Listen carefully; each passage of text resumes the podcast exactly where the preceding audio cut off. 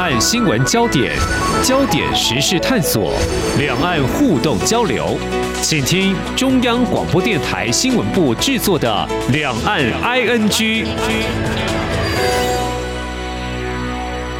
听众朋友您好，我是黄丽杰，欢迎收听三十分钟两岸 ING 节目。那么在今天我们所要关心的时事焦点是，最近这一个月来，美中竞争格局下的双方互动，引发外界不少的揣测跟观察。也就是在持续而且升级打科技战的情况之下呢，美国高层官员陆续访问中国大陆，其中还包括了美国前国务卿基辛格。那么中国大陆领领导人习近平会见了基辛格，还有国务卿布林肯，这显示美中关系是趋于和缓吗？那为什么在这样一个时机点呢？就双方所处政治的经济情况来说，美国明年将会进行总统大选，那么习近平是展开了第三任期，美中对外战略是否有了调整呢？如何来观察美中关系的微妙变化？我们在今天特别邀请政治大学外交学系主任卢业中来观察探讨，非常欢迎卢教授，你好。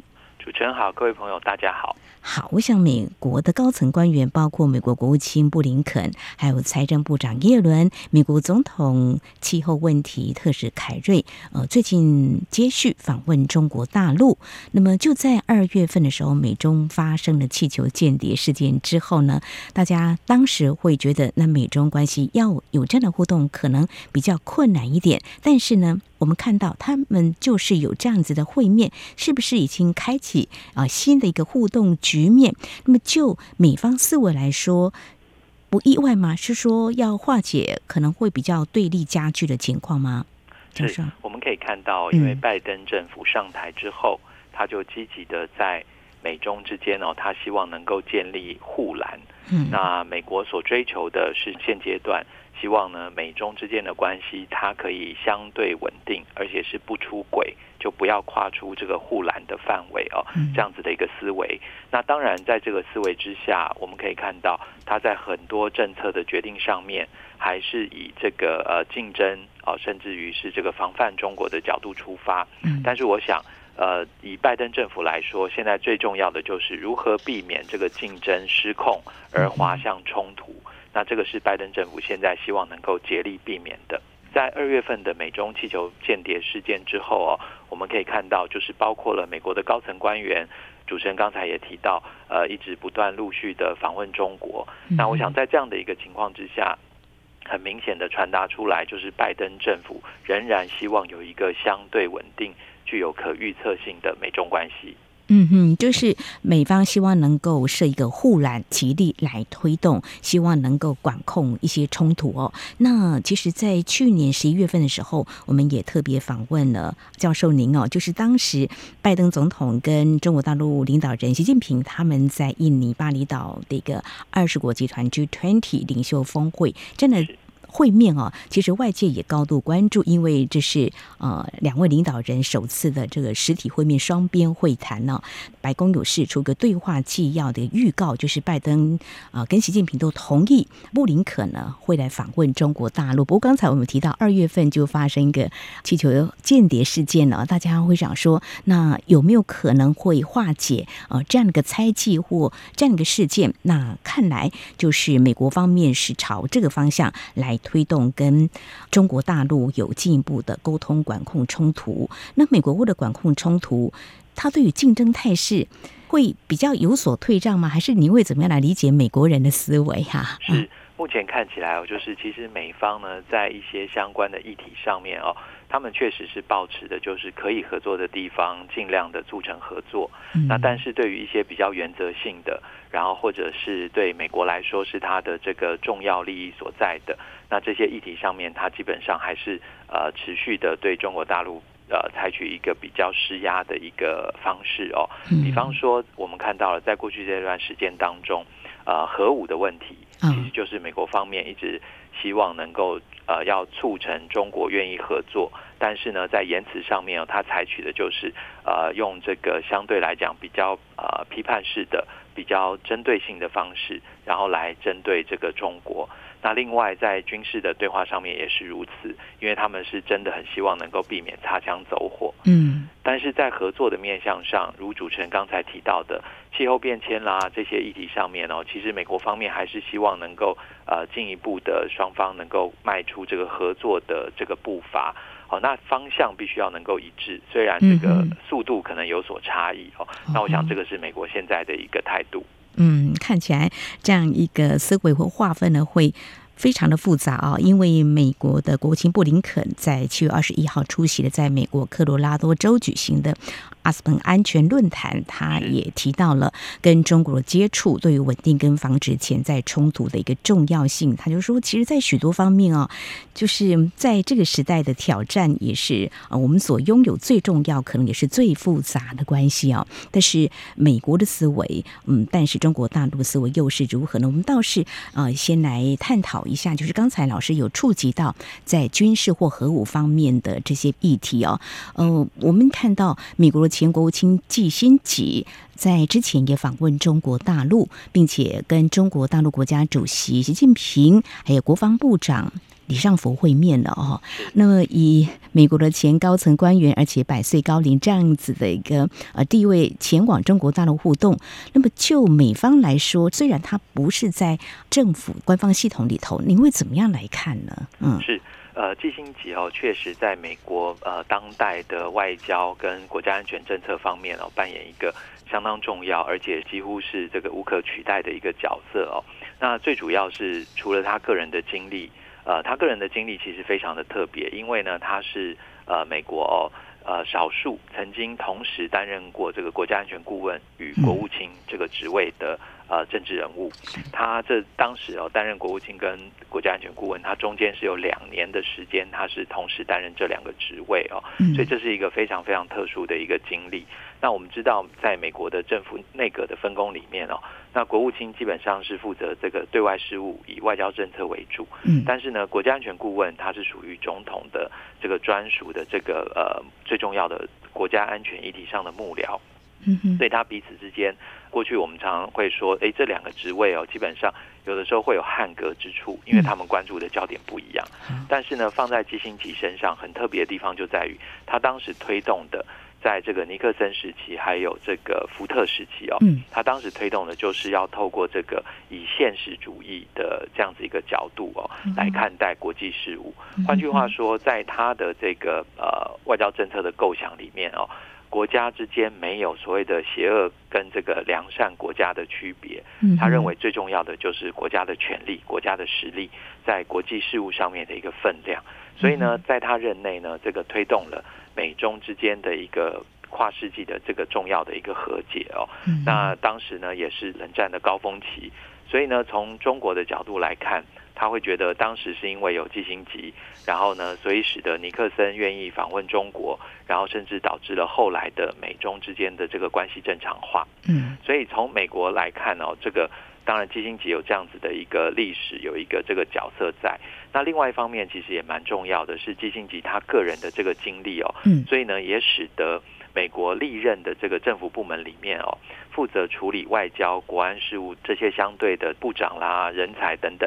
很多都是基辛级的，呃，等于说他培养出来，或是曾经跟他共事过的，而且这个是在美国内部，它是一个跨党派的存在。嗯，好，所以这一点我觉得比较特别的地方就在于，因为我们看到现在是民主党政府执政，是的。那有些人会说，哎，基辛级是共和党的，所以他的。呃，这个联系啦等等哦，恐怕跟民主党会有一些差异。嗯，但是我想这一次哦，我们可以从事后美国政府方面对于基辛吉的访问，呃，可以看得出来哦，其实基辛吉这一次的访问哦，或多或少可能也都有让拜登政府呃知道彼此之间的呃，可能都有一些蛮良好的一些互动。所以我想这个部分其实呃，从美国的角度来讲哦，就是因为在这个尤其是现在双方。在安全议题上，在军事议题上，这个对话管道基本上是不通畅的。那有这个基辛吉这一次的这个访问哦，我想或许可以让拜登政府哦觉得，哎，在安全议题上面、军事议题上面，呃，或许可以暂时的会觉得这是一个起码是一个接触点。所以我想这一点对美国来说，拜登政府来说是重要的。嗯，我会这样想啦，基辛吉他。前往中国大陆访问，会是美国总统拜登，就是也是希望他走这一趟吗？呃，我想这个可能我们目前哈没有证据来证明说呃 yes or no，但是我想双方可能某种程度上面有一定的默契。好，好，所以我们可以看到，就是包括这个呃拜登政府有讲说啊，好像一个私人都可以进行这一方面的对话，那是不是官方 也可以来这个进行相关的这个对话哦？那我们可以看到，就是说如果今天。呃，基辛格这边跟拜登政府就这次的出访是完全没有通气的，嗯，没有默契的话，那拜登政府很可能会跳出来说啊，这个只是个人，不能代表政府，嗯，然后或者是呃，觉得这个资讯等等都还要再 verify。可是拜登政府目前释放出来的讯息好像不是这个方面，嗯，所以我个人认为他可能某种程度上面。它是有呃相当的默契存在。嗯哼，好，我想在有关安全议题这个部分的话，我们刚刚有提到说，他跟中国大陆的国防部长李尚福会面哦。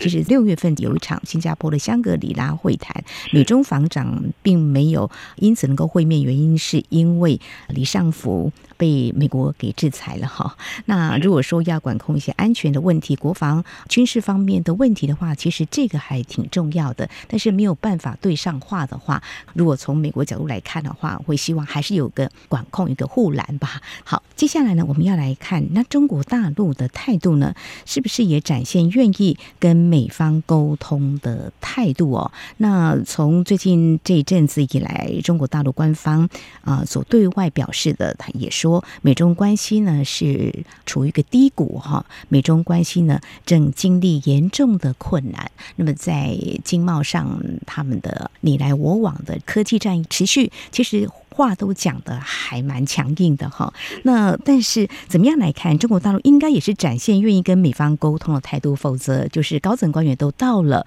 中国大陆这边来了哈，会怎么样来看中国大陆的一些思维考量呢？嗯，是，我想哈，在过去这一段时间美中互动的过程当中。我们可以看到，就是中方一方面在言辞上面的表态，其实都蛮强烈的。嗯，那可是实际上在呃互动上面，他仍然是愿意有一些接触哦。那呃也有一些人呃，尤其是美国方面有一些人认为，这个其实是中方谈判上面的一种呃策略或是技巧。那似乎是比如说以军事对话来讲，他们认为，其实在过去的美中之间互动的历程当中。中方好像常常就会拿这个军事安全对话，因为他知道这个是美国一直希望能够促成的。那美方认为中方在过去的互动当中，常常就以这个暂停或是终止这个军事对话，然后来这个试图哦营造一些谈判的筹码，来对美国施压，或是让美国改变立场。嗯，那但是呢，我们从近期的这些互动来看哦，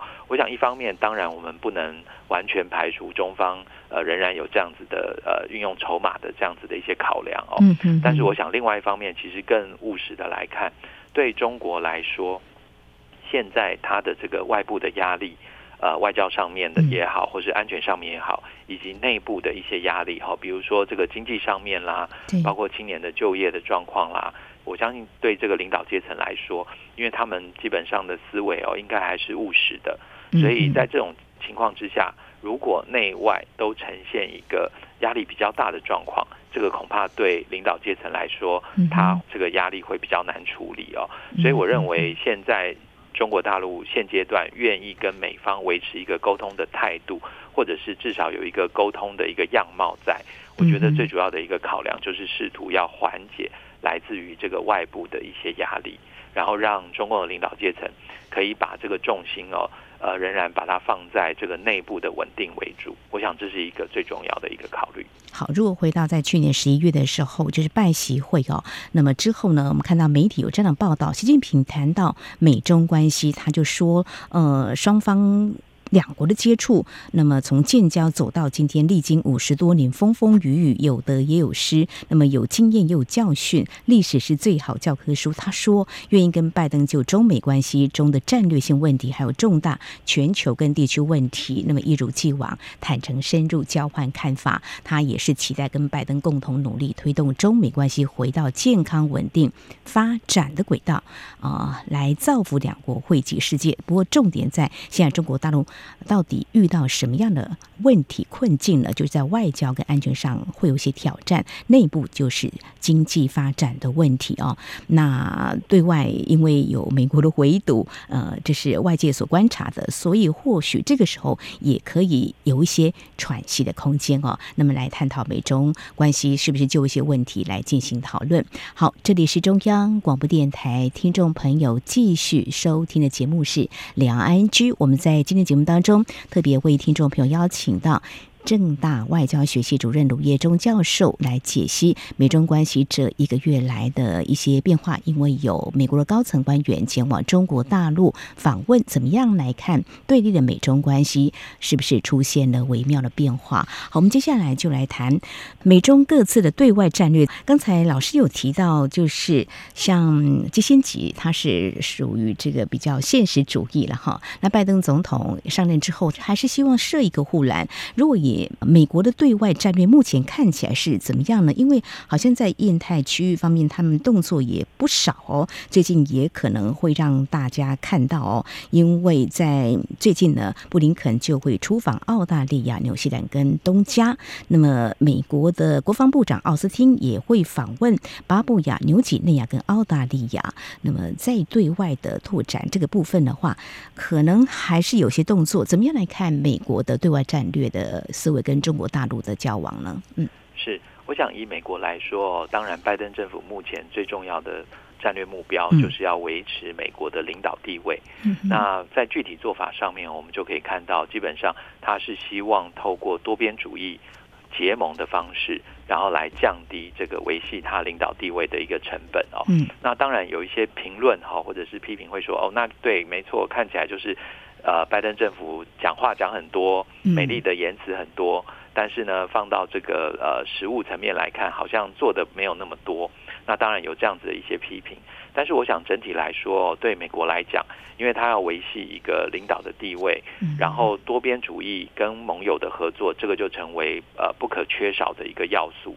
那当然，在这个过程当中，他认为会挑战美国国际领导地位的，目前最可能的呃所谓的候选人。就是中国大陆，所以在这整个过程当中，它还是有防范中国的一个成分在。所以我们看到，就是美国的整个对外战略，尤其是如果我们把它放到区域层级来讲的话，就如主持人刚才所提到的，包括近期美国会在透过国务卿跟国防部长的出访，然后来加码。在这个南太平洋地区哦，然后印太地区去这个凸显美国的一个存在哦。那我想这样子的一个做法呢，基本上哦，就是希望能够这个如果是结盟，呃，因为南太国家最近包括所罗门啦哦这些国家可能跟呃中方有一些比较多的这个互动，甚至是相关的合作。那我想，美国在这边用这个呃出访的方式来凸显它的存在哦，其实是进一步的希望哦，能够在这个区域不要出现这个小型国家呃选边站，甚至导向中方的这样子一个骨牌效应存在。那当然，美国透过这样的一个方式哦，我相信它会有一定的效果在。那但是呢，这个效果哦，如果说是不是能够真的转化成实质的对这些小型国家或是中小型国家。呃的实质利益，这可能各方的看法会有一些呃不同的地方，但是我想整体来讲，美国的目前的对外战略大概是如此。嗯，那对中国来说，我想它目前的整个对外政策的一个战略上面的一个重心哦，大概有三个部分。第一个部分就是要求稳。好，我想这个地方就是说，他希望能够稳住，包括这个周边国家对他的看法、对他的政策等等，然后同一个时间要避免意外发生。尤其是我们看到，其实北韩最近这个试射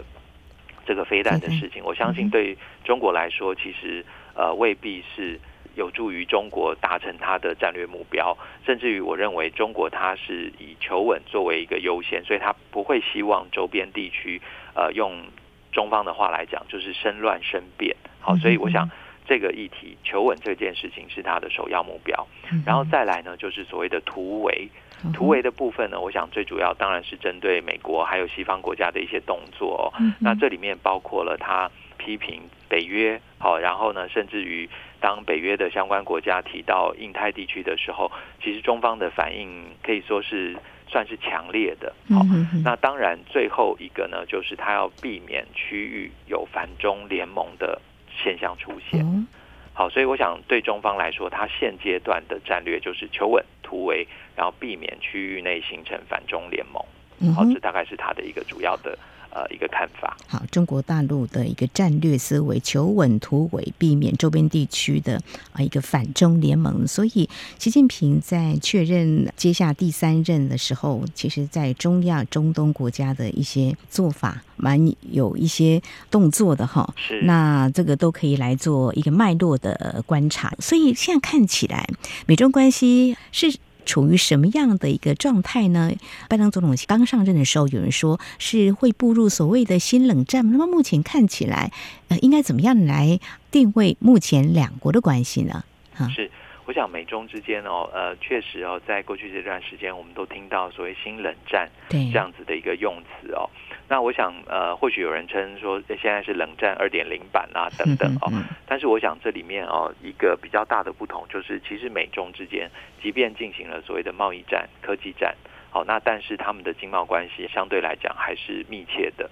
那即便啊，我们看到了最新的一些统计数字说啊，这个美国呢最大的进口国已经不是中国了，嗯，呃，已经是加拿大跟墨西哥。好，但是这个现象其实蛮有趣的，最主要是因为。川普时期，他把过去的北美自由贸易协定改成所谓的这个美加墨自由贸易协定哦，所以他进一步的强化了北美大陆上面这三个国家呃的这个经贸互动往来。好，那当然也伴随着这个贸易战呃跟科技战，所以呢，中国对美国的这个出口基本上。呃，对美国来讲，它的重要性下降哦。但是，我想，如果我们以过去美苏之间的冷战相比，美中之间现有的这样子的一个经贸互动的基础，还是相当重要的。所以，我想现阶段哦，呃，直接用新冷战来形容，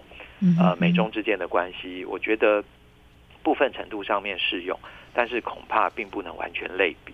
那至于呃其他的部分哦，比如说双方要建立，美国希望能够跟中国建立护栏啊等等，那这个呢呃其实跟呃冷战时期哦美苏之间呃有维持某种程度的这种对话机制互动等等，呃它是有相近之处。但是呢，我想现阶段的这个护栏说，基本上还是主要是从美国的角度出发，然后所以去推动这个相关的说法跟政策。是，但是中国大陆会怎么样来认知美国的一些做法呢？好，在七月中旬的时候，就是中国驻美国大使谢峰，他其实也参加这个阿斯彭安全论坛专场对话，他明确说，中国要对美国啊所采取的报复措施，他说如果呢。美方继续实施新的对华制裁，中方面对挑衅不会袖手旁观，会予以回击。他说：“人不犯我，我不犯人；人若犯我，我必犯人。”呃，当然，对外的外交官讲话都立场要非常的明确，而且也措辞也会比较强硬一点。不过还有呃，接续我们来。啊，观察就说，其实也有经有报道出来了哦，拜登政府有可能哦会在八月底还会啊祭出一些针对中国尖端技术投资的限制政策啊。他目前为止，其实美中科技战已经有人说。中国大陆半导体的发展已经被卡脖子了，已经很困难了。有些发展可能会滞后十年左右。那美国如果呃在这经济上呢一波一波多的打压中国大陆，那未来的关系会是怎么样？但是高层已经很有谈的，这护栏呢，可能还是美方会积极然后把它筑起来，是一个呃多高呢？这就有待我们进一步来观察。所以最后要请教教授的是啊，那。美中关系，我们谈了呃这么多，目前看起来就是说，美国是希望呃在一些问题上是可以合作的，比如说气候的议题啦，呃或是比较不敏感的这些问题哦。但是中国大陆有可能吗？我想这个美中的思维会不会还是有一些分歧，不太一样的？是是，呃，我们看得到，就是美中之间在双边关系上面很多的议题，基本上都是分歧。呃，大于这个呃同意哦，或是共识哦。那目前就是如主持人提到的，我觉得气候变迁确实是双方的一个重要的切入点哦。那气候变迁的相关的议题，包括去年呃提出来就是所谓的呃气候基金啦，或者是呃这个我们称之为呃所谓的 climate finance 好，这样这一块，那双方是不是有合作的一个可能性？那我觉得一个观察点就是可以看到今年的 G20，好，就是二十国集团的相关的会议上面，美中之间有没有可能在接下来几个月当中哦去做一些合作？好，那我觉得这是一个重要观察点。那当然讲到这个二十国集团，大家就会关心今年九月份九月初哈要在印度来进行。那中间有没有可能会促成这个拜习会？嗯，哦，那我想这个可能是一个呃大家观察的重点。那同样的讲到拜习会，另外一个时间点呢，就会是今年十一月，好，十一月十五到十七号要进行的这个 APEC 啊，就是亚太经济合作经济领袖高峰会，是不是拜习会有长边会晤，然后再一次的这个双边会来确立？呃，彼此之间包括互动上面的一些护栏，还有哪一些利益是这个希望对方能够理解的？那我觉得这都是呃重要的一些观察点。但如果我们一样哈、哦、来看这个美中之间可能的互动，另外一个就是军方的对话有没有可能会恢复哦？因为除了季辛吉见了李尚福之外，我们也注意到包括新任的中国驻美大使谢锋，他也到美国的国防部去进行一些对话哦。所以我们看到就是双方其实在。资讯的沟通上面，可能它还是存在的，只是它现在就不是正式的两军对话。好，那这个里面有没有可能再出现一些转还，或者是呃缓步向前？那我觉得也是值得观察的地方。是，那么至少三大面向可以来观察，都是未来啊，在几个国际的场合当中，中美双方领导人是不是可能会接触？那么气候的问题，那么是不是有合作的空间？那阿斯彭安全论坛，嗯，出席这项论坛的美国国家安全顾问沙利文呢，被问到美中竞争终极目标到底是什么？他的回答说，美国并不寻求结束中国，美国我所做的一切都是为了跟中国共存，但是怎么样做拿捏？有哪些是竞争，哪些是合作的？哈，我想这在美中的对外战略上是还可以持续来观察的。好，针对近期美中高层会面，它所显示双方关系的发展微妙变化，那么在对立格局下，到底呢？啊，他们做了哪些调整呢？那么双方对外战略又如何来观察？哦，那今年底呢？其实中美双方领导人是渴望有机会再碰面的。我想触及议题，我们也会持续来观察。今天呢，非常谢谢政治大学外交学系主任卢业中非常专业的观察解析，谢谢您，谢谢，谢谢主持人，谢谢各位。今天的新闻就是明天的历史，探索两岸间的焦点时事，尽在《两岸 ING》节目。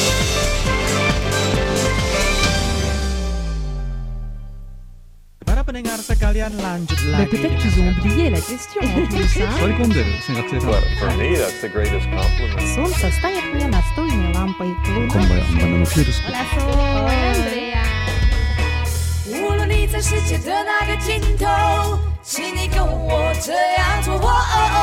Turn on your radio.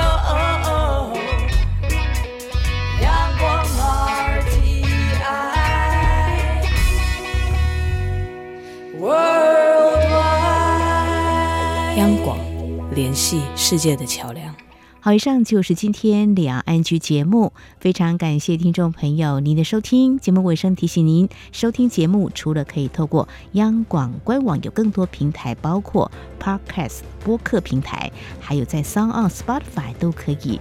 非常欢迎听众朋友持续锁定，也来下载我们的节目。当然，如果听众朋友对节目有任何宝贵意见的话，也都非常欢迎听众朋友随时跟我们互动交流。您可以来信，传统信件写到台湾台北市北安路五十五号，写给两岸 ING 节目收就可以了。另外，也可以寄到 ing at rti 点 org 点 tw。同时，也非常欢迎听众朋友加入两岸安居节目的粉丝团。你在脸书的搜寻栏位上打上“两岸安居来搜寻就可以了。华丽姐祝福您，我们下次同一时间空中再会。